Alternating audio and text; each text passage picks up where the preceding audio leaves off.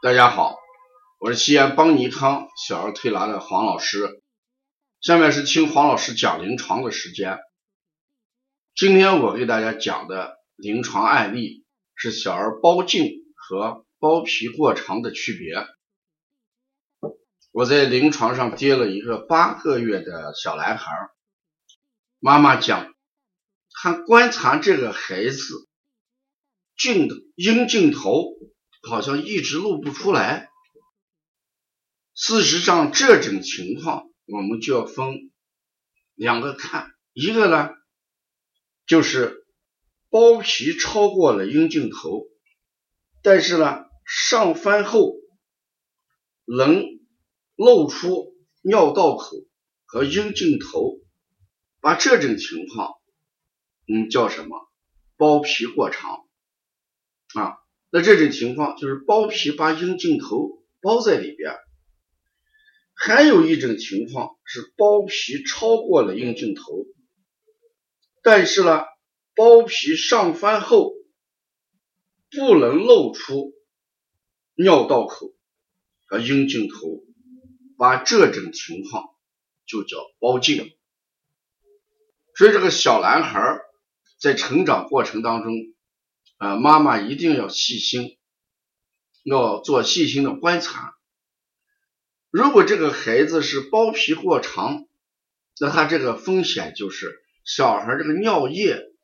老是怎么样滞留一部分。这个尿液它是有酸碱度的，所以这个无论是酸性、碱性，都会刺激这个阴茎头和刺激。孩子的这个包皮就会出现痒痛的感觉啊，这时候就感觉有不舒服的感觉在里面啊。那如果这个是包茎的时候，因为他把这个尿道口了露不出来，所以尿的时候就感觉到尿量这个速度慢，或者呢尿的时候它不会成一条什么直线。形形成这个排尿不畅这么一种情况。那如果我们及时关注的话，最好了。像这个孩子到一岁左右，我们要通过呃医院的一些环切手术，把多余的长出来的包皮给它切除掉。这样的话，既不影响孩子啊阴茎的正常发育。也不会形成长期的尿滞留，而刺激孩子哎阴茎头的这个痛和痒啊，甚至有些孩子因为